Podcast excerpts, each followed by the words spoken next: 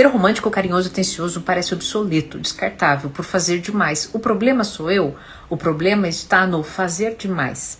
Às vezes, né, ser romântico demais dá a sensação de que você é, é grudento, às vezes ser carinhoso demais, se a outra pessoa for é, atos de serviço, por exemplo, e tiver dificuldade em fazer carinho, ela vai achar isso invasivo. Ela vai te amar de uma outra forma.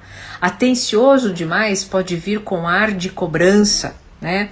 De que está atento aos passos do outro por vigilância.